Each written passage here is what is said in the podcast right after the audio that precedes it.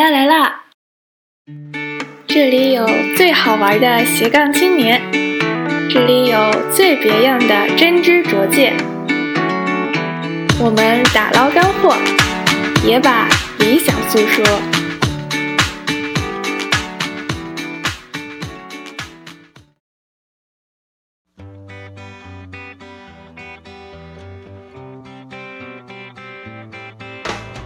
假如说我对别人介绍我是一个整形外科大夫的话，他首先会想到的话，哦，你是一个做双眼皮的，或者或者做医美行业的一个一个医生。我们有一句话，就是没有我们处理不了的创面，没有我们封闭不起来的伤口。特别是节假日的话，万圣节的时候，大家晚上都出去去 happy，可能会出现很多这种意外的情况。有你的心理准备，你今天晚上可能不会休息了，可能会处理很多外伤。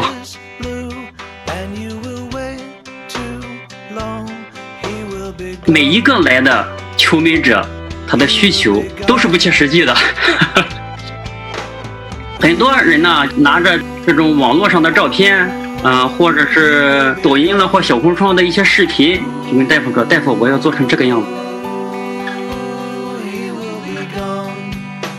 审美观呢，和这个流行歌曲一样，也是有这个年代性的。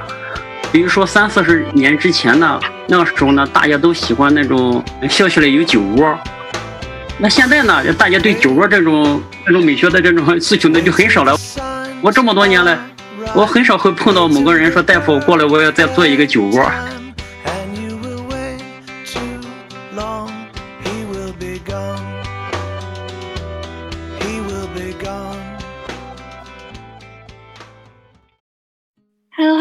大家好，我是欣欣。今天我请到了一位整形外科医生，同时他也是斯坦福医学院的访问学者，还是两个孩子的爸爸。Hello，王医生。Hello，欣欣。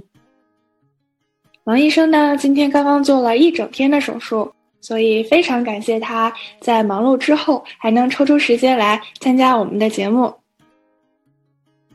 最近，国内有一档聚焦女性困境的迷你独白剧，听见她说，第一集就抛出了一个让很多女孩都感同身受的话题，那就是外貌焦虑。如今，屏幕上充斥着巴掌脸、A 四腰、大长腿，在这样的审美环境下，女生们在外貌上的压力的确是有点大。当然了，颜值即正义的时代，不光在凝视着女性。同样也在凝视着男性，女性的焦虑一般会在体重、脸型或者腰臀腿上，而男性则会集中在肌肉量或者发量等其他领域。那我们今天就请王医生来聊一聊他在工作中接触到的那些形形色色的求美者，以及整形医生自己如何看待自己的行业和当代人对美的追求。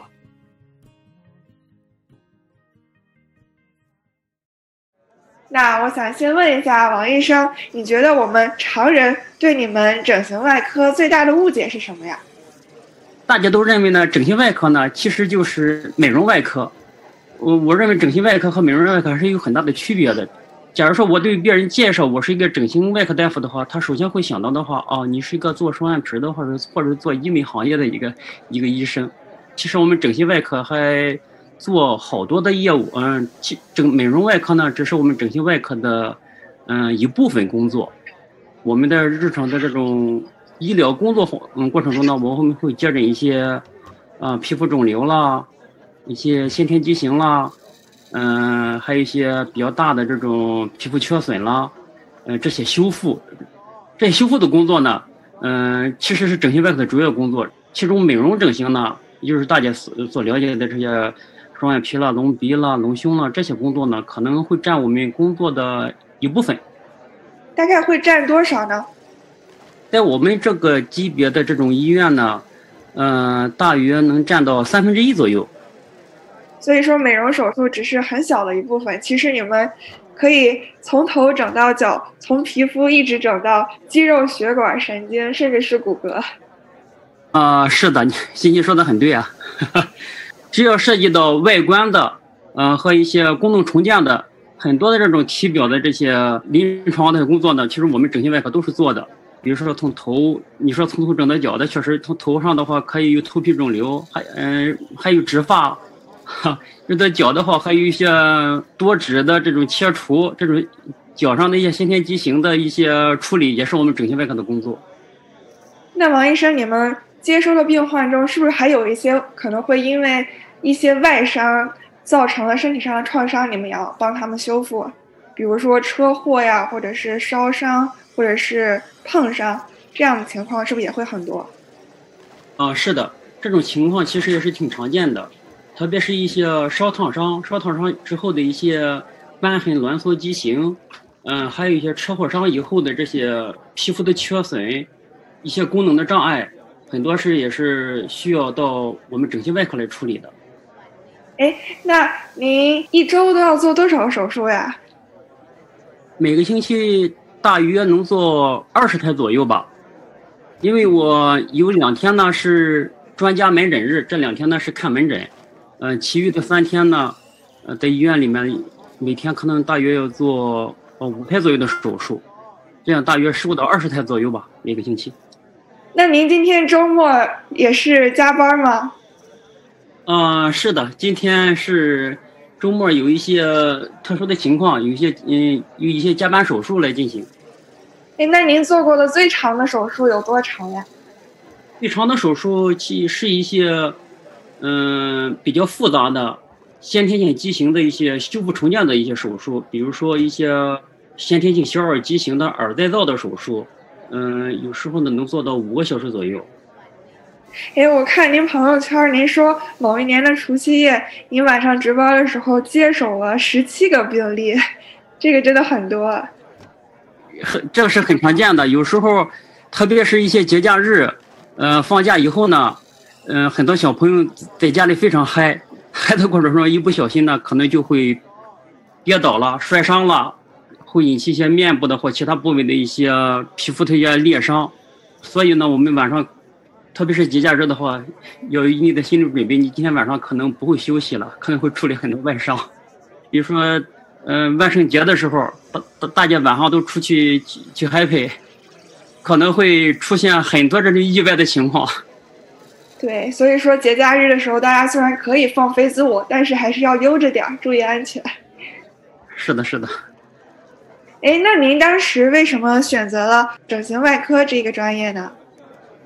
当时呢，是我们本科毕业以后呢，会选择这个你以后的研究的方向。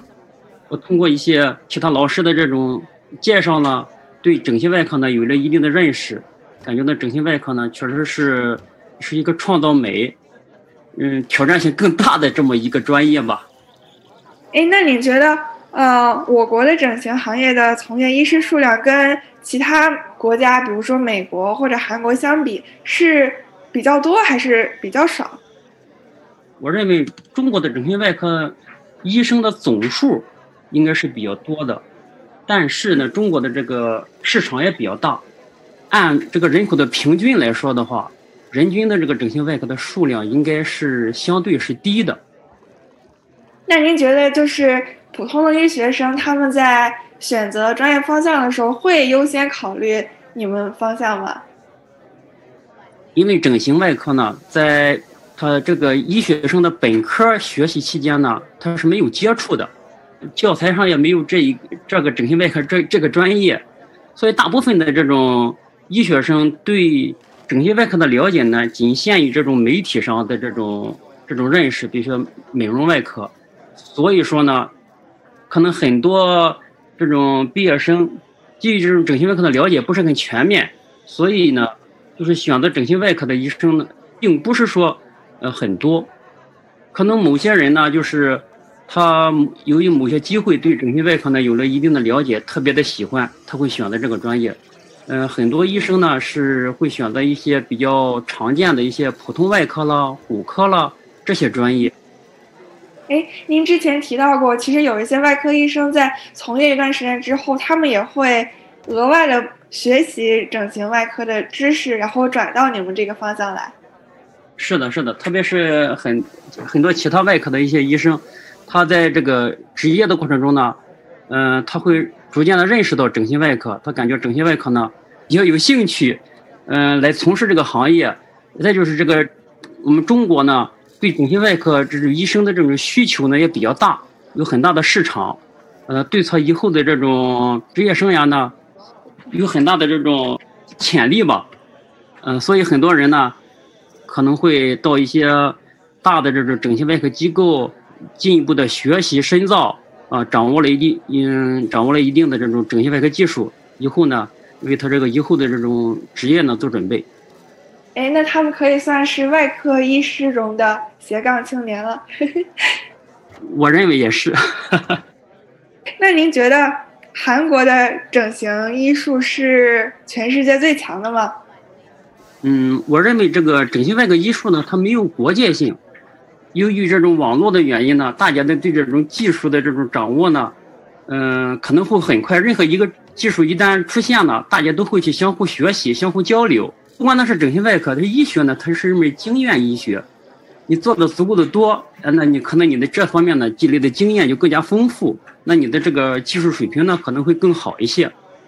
所以说，这个知识的分享和传递特别的快，而且。像咱们国内，既然人口基数这么大，接触的变化这么多，那可能医生其实也是经验非常丰富了。嗯，对，在某些疾病方面，可能是经验也是比较丰富的。还有一个很有趣的现象，就是某一项技术的这个技术的高低呢，其实和某些国家也是有关的。比如说，举一个比较特殊的例子，比如说泰国，它有好多这种变性手术。那么大家现在就公认着的呢，泰国的医生呢，做变性手术呢。他的技术呢，在在世界上可能是居于前列的，所以这也是实际的情况了。呃，对对对，大夫他能掌握了一定的技术，必须是和他的这个病和他这个病人人群的这个基数是有关的。他做的多，他的技术当然是会会高一点的。哎，那您平时做手术的时候，会和其他的科室有很多合作吗？有的，其实整个这个外科科室之间呢，都是。需要相互合作的，嗯，在我们整形外科呢，某些时候呢也会需要其他外科的一些协作，其他外科也可能碰到一些比较棘手的创面的，呃，也可能需要整形外科合合作一下。比如说一个头部的大的一个恶性肿瘤的话，假如说它侵犯的比较深，侵入侵犯到这个颅内了，啊，有我们可能就需要神经外科的大夫来协助我们处理一下这个颅骨上的这个肿瘤。呃，处理完以后呢，我们再进一步的做整形修复的手术。在其他的外科，在修复一些恶性肿瘤的时候，呃，假如说这个恶性肿瘤从腹内侵犯到腹外来了，呃，侵犯到这，比如说在腹壁上了啊，进入皮肤了啊，它需要把这个肿瘤切掉。那当这个皮肤上那个比较大的创面呢，有可能会请我们整形外科呢，呃，来共同协作来完成这个手术。所以你们整形外科是帮忙处理这个收尾和善后的工作，而且是病患的形象管理。应该是吧？嗯，在我们整形外外科呢，我们经常有有一句话，呃，可能说的有点大一点了，就是没有我们处理不了的创面，没有我们封闭不不起来的伤口。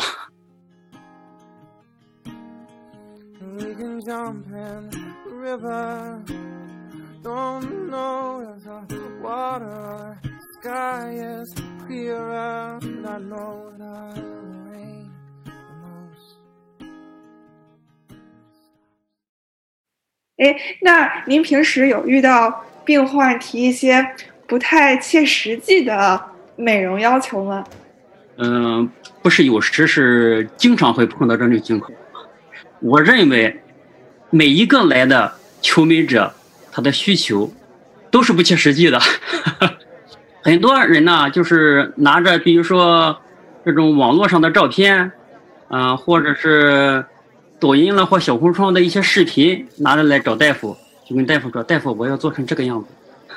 其实这是呃完全不符合实际的，因为你你首先呢，你你要做成这个样子呢，你首先要有自己一定的这种技术条件。嗯，每因为每个人的这个形象呢都是完全不一样，每个人的技术条件是完全不一样的。假如说你和这个照片上或视频的人完全不搭边的话，那那这就是。很不切实际了，很具有挑战性的一个工作。我们大夫呢又会告诉他啊，对不起，我确实做不到这种情况，但是呢，我可以在你的基础上让你变得更漂亮，这是没问题的。但你要变成另一个人，做到变成他的样子，我觉得这是不切合实际的。比如说你想做成，你喜你很喜欢他的这个眼睛，啊，你这个眼睛呢可以做成这个样子，但是你的这个这个样子的眼睛放在你的这个面部轮面部的轮廓上呢，可能不是你想象的那种效果。这种整形外科手术术前呢，我们一般都会经过这种很多次的面诊的沟通，不断的这种相互的交流，嗯，把我们这个最终的手术方案呢来制定下来。嗯，不是来一次啊，直接就拍板就做手术了。所以，其实你们在帮他们做一些调整的同时，也会对他们进行一些心理上的一些辅导。是的，是的。因为一些很过分的认识，确实，呃，基于他的本身的条件呢，确实是达不到的。我我们整形外科医生呢，首先要要告诉要要要面对现实，啊，在自己的技术条件以上呢，再去，嗯，做一些，比如说一些轻微的改变，让自己的这个面部的轮廓呢，其实呢，就是更加的协调，看起来令人更加舒适，别人才能产生美的感觉。而且其实自己的自信也非常重要，对吧？如果你整个人看上去容光焕发、很有底气，其实别人也会对你更加的肯定。是的，是的，确实是这样。这个气质呢，嗯，是很多呢是，对由内而外的，是天生的。嗯，外表的美和气质相互结合的话，才能达到一个最佳的状态。哎，所以您觉得人的饮食啊、睡眠啊、心情或者各种其他的生活习惯，长期来看是不是也能影响一个人的容貌？会的，会的。举一个最简单的例子，假如说一个人经常比较悲观，经常爱皱着眉头的话，那他他的面部的嗯这种皱纹呢就会进展的非常快，可能年纪轻轻呢他的。两眉之间的川字纹啦，或者他的额纹呢，可能就会变得很深，那这就会显得比较苍老。哎，而一个比较乐观的人呢，天天呢都都很高兴，那他的眉间纹就会又很轻，可能很多年也没也不会有。哎，但是那样会不会有眼角纹啊？对，这个是这个事情都是有两方面的，一个特别爱笑的人。他的两侧的眼角纹呢，可能会出现的比较早一点，所以可能还是逃不出这个皱纹的魔咒。哎，那您觉得整形医师自己会选择去做微整形吗？或者是您在您的同事中看到了这样的趋势多不多？整形医生，嗯，他本身其实对整形呢，他整形外科呢，他比较了解，这些微整形呢也很了解。我认为大部分的整形医生都是很愿意去做一些微整的手术，特别是呃女性的整形外科医生，他因为他比较了解嘛，他不会和一些非整形医生那样对这个整形的产品呢可能会产生一些排斥，因为他不了解，他觉得有些东西是不是不安全呢，或者说会产生一些呃不良反应啊。作为整形医生呢，他对这个药物呢这个特性呢是比较了解。嗯，所以他接受的程度呢也会更高一些。他知道呢，有些东西呢是可以控制的，在控制在在某些药物的这个正确的使用方法、正确的适应症之下去正确的应用的话，可以会避免很多不良反应。所以很多整形外科医生呢也是很愿意接受这种微整手术。哎，这个在整个医生中是不是也比较常见啊？就是，呃，医生可能会对自己专业的手术更接受，因为他们更了解。这个手术中可能运用了一些原理啊，或者是这个安全性，就不光局限于整形外科，其他的科室可能也是这样。对对，我认为也是这样。一旦你了解以后呢，嗯，可能你就，你的心态呢会更加的平缓一些。哎，现在除了医生，其实很多呃非医院的一些民民营机构，他们也会提供像整形呀或者是美容的一些业务。那您觉得，就是现在整个的这个整形行业，它是否存在鱼目混珠的现象？这是一个比较敏感的话题。中国的这个整形美容的市场呢，确实是一个是一很大，嗯，基数很多，求美的人也很多，所以呢，就有一个市场的需求特别大，而正规的这种经过正规培训出来的整形外科医生呢，又相对来说比较少，所以没办法，这个有在市场这种利益的驱动下呢，没嗯，为了给全中国人民提供这种求美的服务嘛，啊，也就很多民营的这种整形美容机构呢，也就与之诞生了。呃，它的规模呢，甚至比这种公立医院的规模还要大。这么多的整形美容机构出现以后呢，也确实，因为它没有没有那么多正规的培训出来的整形外科医生，那就有好多呢这种其他呃行业或其他外科专业来改行来做整形外科医生的，难以避免的，就可能会产生一些这种水平的高低不同了。呃，和如同你说的一些鱼目混杂的这个这种形式，您有知道一些比较常见的一些医美骗局吗？嗯，目前来说呢，就是随着这种国家的这种监管的这种措施的不断的加强呢，这种正规的医疗美容行业的这种这种骗局，嗯，我认为现在也就很少了。那目前呢，就是说最出现最多的呢，其实是一些不受监管的一些。非医疗美容行业的一些情况，嗯，比如说美容院，嗯，美容院呢，它是做生活美容的地方，它它没有这种医疗美容的这种资质，但是呢，它现在在这这些美容院呢，它可能很多人呢，嗯，经过这一两天的培训或者是这种大致的了解以后呢，去从事这种微整医疗美容的这种这种业务。这个时候呢，就可能会出现好多这种，嗯，一个是这种非法的医疗美容，或者一些，嗯，会是过度的宣传，嗯，或过度的治疗，进行一些这种微整的一些项目，特别是注射玻尿酸了，或注射肉毒素了，这些从业者呢，他不是医生，他对这个各种药物呢，他不是很了解，他为了这种利益的驱使呢，他会大量的应用某些某些注射物。大量应用之后呢，可能会产生很多不良的反应，嗯，会会产生好多悲剧。最严重的一个情况呢，就是说，很多人就是去做这种面部轮廓的这种美年年轻化的时候，嗯，这些从业者会会告诉他啊，你应该打，嗯，很多很多这种填充，把你这个面部轮廓做一些改变，会大会给他做一些，本来是用一支。玻尿酸就够了，他可能会说你可能会应该用十支，用用一支呢可能不会产生一些不良反应。假如说你超过量了，用十支的话，嗯，可能会产生一些严重的反应，有些人会出现失明了，会出现脑梗了或心梗了。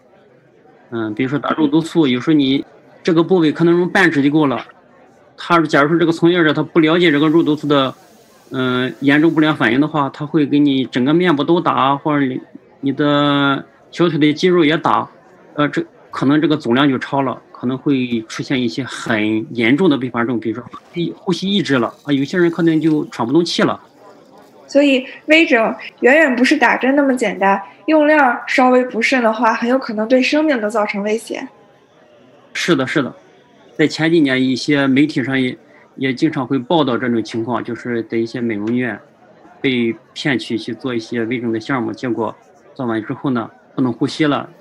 只能住到，只能转到医院里面上呼吸机，坚持个两三个月，才能慢慢好转。看来大家如果有这样的需求，还是一定要选择正规的、有医疗资质的机构。对对对，他之所以会出现情况呢，是因为他对这个理这个东西呢确实不了解，他是一个非医学、非医学人员，他本来就不是一个医生，那个无知者无畏嘛，他不知道会出现这个情况，所以他才这么大胆。其实我我我们我从业是嗯接近二十年了吧，越做越小心，因为为什么呢？因为你做的越多，你对某一个手术会产生的不良反应，对某一个药物可能产生的不良的反应呢，你就了解的越多，你见的越多呢，你就可能会越小心啊。我自己在做这个手术或自己做这个注射操作的话，应该更加注意什么，更加严格操作什么，来避免这个不良反应的产生。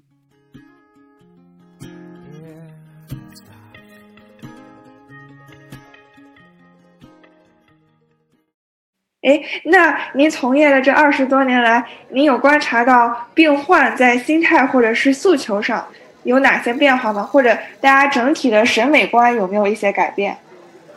嗯，有的。这个审美的审美观呢，和这个流行歌曲一样，也是有这个年代性的。有不同的年代呢，它的审美是不一样的。嗯，比如说三四十年之前呢，那个时候呢，大家都喜欢那种鸭蛋脸，嗯，笑起来有酒窝。那个时候呢，很多求美者呢，就到医院里去跟大夫说呢，我要做一个很漂亮的酒窝。啊，那是就比较常见的。那现在呢，大家对酒窝这种这种美学的这种 诉求呢，就很少了。我很我这么多年来，我很少会碰到某个人说大夫过来，我要再做一个酒窝，几现在几乎没有了。这种求美的观念呢是在不断的变化。这几年呢，大家对这种美的这种求美的项目比较常见呢，就是要做一个瘦脸，嗯，比如说瓜子脸，也叫网红脸。我们看到很多网红，很多视频或或上面的很多这种高鼻梁、大眼睛，呃，瘦瘦的脸，就是尖尖的下巴，啊，这是大家就是认为是美的一些一些这种标准。那过来做美容手术的这个人的总量是不是也增多了？因为感觉大家现在的外貌焦虑会比之前更加严重一些。是的，整形外科手术呢？应该说是比嗯比较昂贵的，随着这个我们这个中国的这个综合国力的增强呢，这个经济水平呢在不断的提升，大家的生活呢，嗯越来越来越安逸，嗯会有很多这种达到达到了一定程度以后呢，会有很多这种想法呢，以前实现不了的，现在他觉着啊我的经济条件足够好了，嗯我可以去实现我自己的某些一些一些想法了。我经常碰到一些四五十岁左右的呃女性，来到以后呢，就是大夫，我要做某一个项目，比如说我做一个双眼皮或或者是做一个隆鼻的手术，我就说你这个年龄了，嗯，你还有什么进一步的想法吗？还想做什么？要非要改变一下容貌？他说我这个很年轻的时候我就有这个想法，当时呢就基于很多原因一直没有做。我现在呢，我我终于有时间了，我也有财力，我也有精力了去做这个手术嗯。很多人是这个样子的，那看来医学美容还是一个朝阳产业。确实是。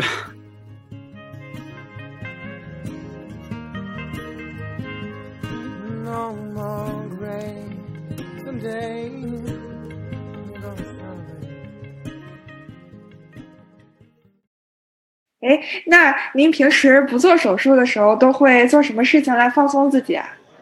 很多了。假如说我有时间的话，我喜欢到我们家旁边的这个山上去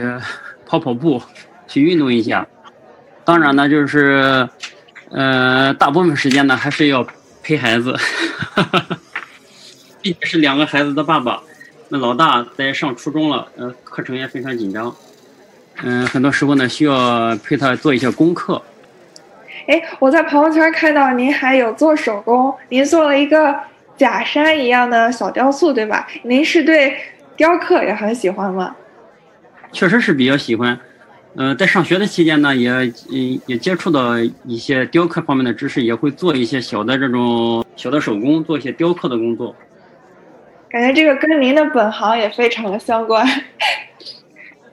嗯，也很相关，因为比较，比如说吧，我们做做耳再造。或者做鼻整形的话，我们手术当中呢要雕刻这个，我们要会取这个患者的那个肋软骨来做一个雕刻一个耳支架，来埋置到这个他没有耳朵的部位的皮下来给他重塑一个耳朵的形状。手术当中呢最关键的这一步呢，就是要把这个几根这种肋软骨呢拼凑雕刻起来，来做一个耳朵的形状。所以雕刻和它也有异曲同工之妙。对 对对。哎，那您觉得不做整形外科医生，您还能胜任什么工作呀？怎么说呢？到现在了，我还是认为我当时选择整形外科是很正确的，还是想一如既往的坚持下去。假如说让我再去，再给我一个机会去选择，我还会选择整形外科。啊，那非常好。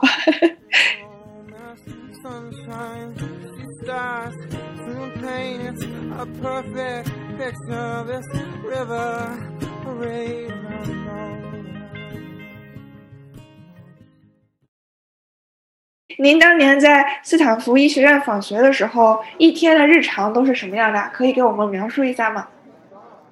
因为嗯，中国的医生去美国去访学呢，他受某些这种规则的这种限制。我们去了以后呢，嗯，主要是和美国的医生呢进行一些病例的一些讨论，讨论一些治疗方案或手具体的手术方式。然后呢，他们在做手术的时候呢，我们可不可以在嗯一侧呢来参观，嗯和他探讨具体的一些手术方、手术方案和治疗方案。但是呢，不能进行实际的操作。所以我每天呢，就是到了病房以后呢，嗯，一般都和六点半左右，嗯，到了病房，把今天的所有的手术呢，嗯，去看一看，然后大家一块儿去探讨一下这个具体的治疗方案和手术方案。各种方案制定以后呢，就是八点左右呢，就是开始手术。他们在开始手术的时候，我我就得一次在手术台的一侧进行参观。有时候呢，会参观到晚上或者是后半夜，这也是比较常见的。因为他们手术呢，有时候做的也比较大，某一个手术会做五到小时、五个小时或六个小时，那一天三四个手术呢，可能会到后半夜了，这也是比较常见的。所以美国这边的医生也非常的辛苦，非常繁忙。对，也确实比较辛苦，特别是对一些住院医生来说，呃，他每天可能六点之前就到病房了，把今天的所有的手术呢，这种病人呢，这种术前的准备呢就做好了。到了正常上班八点左右呢，我们的这个主刀医师呢，呃，和他进行一些交接，正式进入每天的这个手术的这个过程。哎，那您觉得中美两边对待病人的理念会有一些不同吗？嗯，对待病人的这个理念其实没有不同。其实呢，所有的手术呢都是，首先你是要为了病人的利益去考虑，不管是一个整形手术还是美容手术，都是为了给病人，嗯，去除病患，重塑这种美。理念是没有不同，可能是因为国情的不同呢，可能是这种。病人的这种治疗方案或者一些治疗手段会有一些差距。最常见的一个差距呢，我认为呢，就是在乳房整形方面。因为美国呢，很有很多乳癌的女性患者，嗯，乳癌切除以后呢，她需要最好是进行一种乳房重建的手术。这个手术呢是比较复杂。在中国呢。目前的这种国情呢，就是乳癌的手术呢，其实是都是在医疗报销范围之内的，是医保的，它是 cover 的，所以这种乳癌的手术做起来呢，大体是没有什么差距的。但是乳房重建呢，它是一种美容手术，我目前呢是它的医保是不 cover 的，嗯，所以呢，这种乳房重建的这种患者呢，相对来说它的数量和美国呢会有一些差距。因为美国在某呃，应该是在在哪一年我不清楚了，它嗯成立的一个法案，就是说对这种女性呢，这种应也应该是说是对女性特别的重视吧。它的医疗保险呢会嗯不但 cover 这个乳癌的切除手术，也会 cover 这个乳房重建的手术，呃，所以他就很多这种乳癌手术术后的这种女性患者呢，都会选择这种乳房重建的手术。所以，他这个乳房重建的手术的这个总量呢，就会很多。而在中国呢，乳房重建的手术的这种患者呢，相对来说，他的病人量就会少一点。所以，在这方面，美国的技术可能是数一数二的了。嗯，技术上我认为没有什么很大的差距。我还是用用乳房重建这个例子吧。在美国做乳房重建的大夫这么多呢，他，嗯，他是专业的乳房重建的这个手术呢。在中国呢，我们一在某一些医院里面也有一些专门做乳房重建的这种医生。他虽然总体的这个，呃，做这个整乳房重建的人比这个比例比较少，但是中国的基数人口基数比较大，嗯，总这个总量呢，其实也没有很大的差距。哎，那您在访学期间，您有看到哪一些美国医院我们可以借鉴的地方吗？无论是。呃，对医学生的培养，或者是整个科室一些运作，嗯，确实有很多在医院的运营方面，我我认为呢，有有好多可以借鉴的东西。比如说呢，就是美国的这个就诊呢都是预约制，你你没有预约的话，你可能就进不了这个医院，也也见不到这个大夫。中国呢正是正在实行这种预约制，但是呢，就是这个过程呢可能会比较漫长，因为中国的人口基数比较大，病患量也特别多，这个病人的这种不同的层次的人群也很多，有很多人呢他不可能不会用手机，不会用电脑来进行预约，呃，他就直接到医院来了，直接到医院来就诊的呢，这些人呢，你也不能去拒诊，他来了以后呢，他只要能在这个医院这个挂号系统上能。挂上这种门诊号，你你也得需要给他处理的，所以说呢，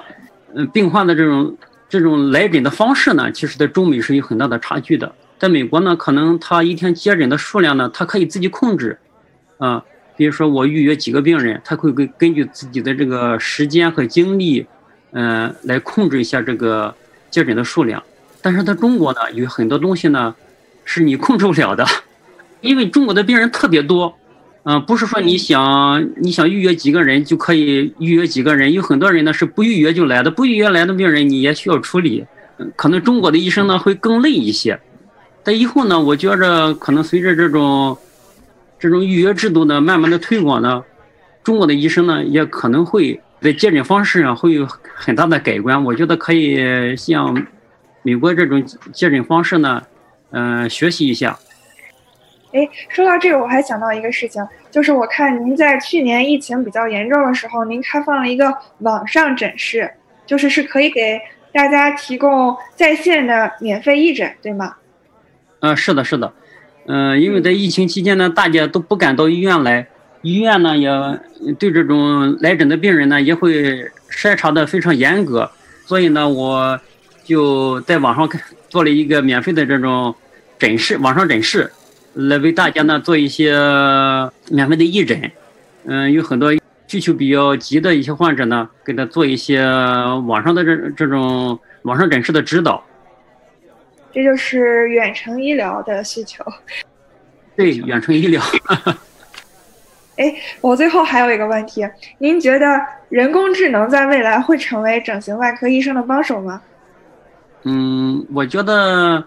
人工智能越来越多的应用到这个我们医学的领域，比如说，呃，达芬奇机器人，嗯，越来越应用到普外科、骨科，还有胸外科的这些科室，还有心外科，呃，目前还没有应用到整形外科，可能在未来的某一天，也有这种机器人来来帮助我们整形外科来做手术。可不可能出现那种软件，就是能做人脸智能诊断分析？比如说，你把你的照片上传，然后它就可以自动的给你提一些在整形或者是手术上的一些建议，帮助医生做诊断。你说的这个软件呢，现在其实已经有了，就是把你的这个脸型输到系统里面，然后系统呢给你大体的出一个诊断，然后告诉你需要去做哪些项目。比如说，可以我还可以给你模拟一下，你做完这个项目以后，你会变成什么样子，来做一个进一步的评估。你需不需要做，想不想都变成这个样子？其实这个软件现在在某些某些医美机构是有的，但还是跟医生亲自见面，医生的这个建议是最可信、最可靠的。对的，对的，因为那些软件怎么说呢？它是批量生产，嗯，个体差异性呢，它做的不是很好，因为机器人很难就是把某个人的这种这种具体的想法加入进来，因为每个人嘛，他来了以后，你确实是可以给他一个用统一的这种模型来给他模拟，但是你并不能模拟出他真正想要的这个样子来啊！只有这个整形医生呢和他充分的交流之后。对他这种美学的这种认知有了一定的判断和了解，才能给他制定出一个最适合他想要的这个最终的这种方案。